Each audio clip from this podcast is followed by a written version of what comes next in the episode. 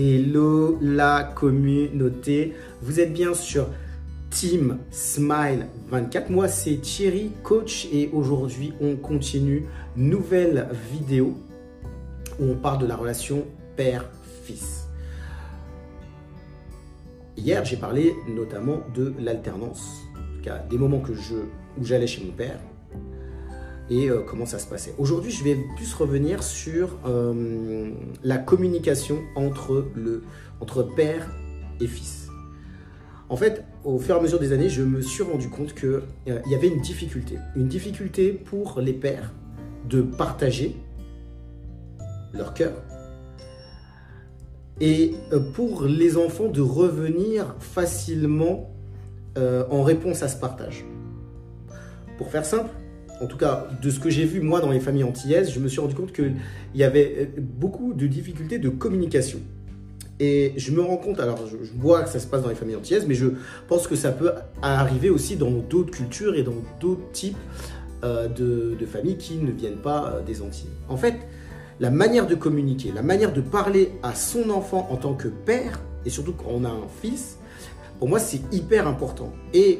Quand j'étais plus jeune, je me rends bien compte qu'il y avait, un manque de communication réelle, réelle entre moi et mon père, parce que j'avais pas la possibilité de pouvoir parler euh, facilement avec lui de ce que je ressentais, de ce que je vivais. Euh, il n'y avait pas un partage de liberté, voilà, quelque chose de libre.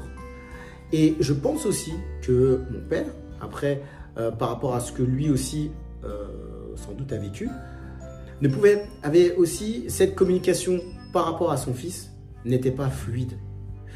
Et alors après, je pense que ça peut aussi dépasser le cadre euh, père-fils, qu'il y a aussi une partie que euh, quand on est un homme, euh, on a parfois tendance à ne pas toujours partager ses émotions. mais je me rends compte en tout cas qu'il y avait un problème de communication de communication. Moi aussi, en tant que, quand j'étais plus jeune, j'étais quelqu'un euh, de réservé, euh, où je ne parlais pas forcément beaucoup. Il fallait vraiment aller me chercher euh, pour, pour communiquer avec moi. Et bah, je sentais qu'il n'y avait pas forcément cette communication avec, avec mon père. Et, et, je pense que mon père voyait aussi cette timidité. Je pense qu'il voyait, il, il, voyait tout ça, mais il voyait la situation, il la décrivait, il me décrivait voilà, comme, étant quelqu'un qui était réservé, quelqu'un de, de, timide.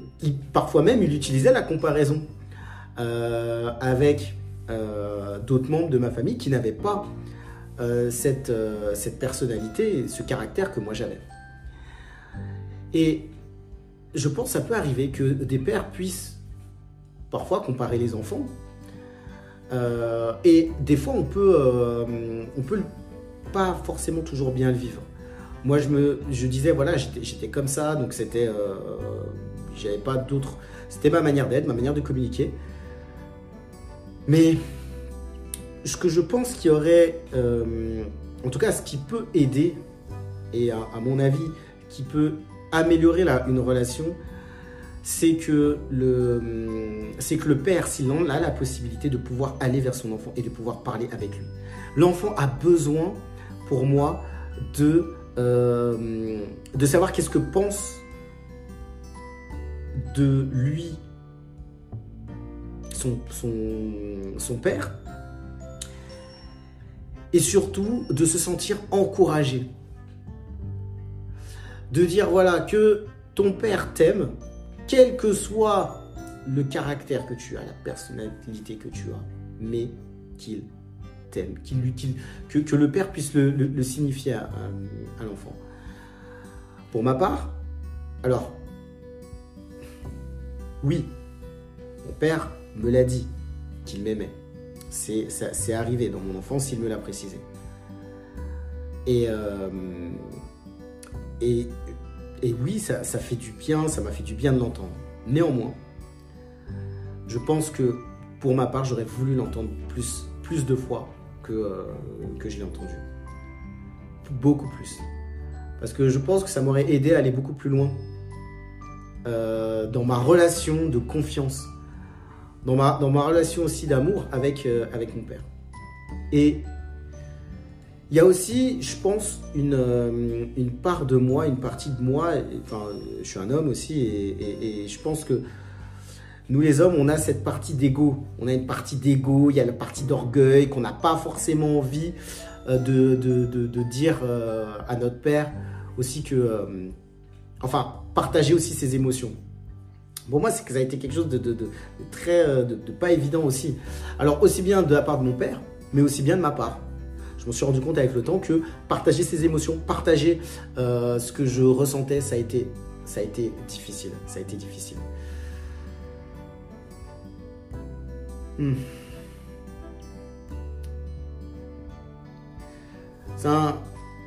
C'est aujourd'hui la capsule que je voulais vous partager la communication père-fils qui n'est pas toujours simple. Si vous, ça vous est aussi arrivé de vivre, avoir des communications, des, moments plus difficiles avec euh, votre... Euh, euh, eh ben, soit si vous êtes... si, vous, si vous, avez vécu des relations difficiles avec votre père, pouvoir noter, en tout cas dans la manière de communiquer, mettre en commentaire qu'est-ce que vous avez trouvé, est-ce que vous avez trouvé des solutions ou pas. Et si vous êtes père, et que vous regardez cette vidéo, eh ben partagez aussi vos expériences. Si vous avez envie de le partager, d'aider d'autres personnes et d'encourager, eh ben partagez-le aussi. Peut-être que beaucoup de personnes euh, ont besoin d'entendre et ont besoin aussi d'avoir peut-être du, conseil. Comme d'habitude, j'ai mis des créneaux. Vous pouvez réserver euh, avec moi un appel pour échanger sur cette thématique. Je vous dis à très bientôt pour une prochaine vidéo sur Team Smile 24.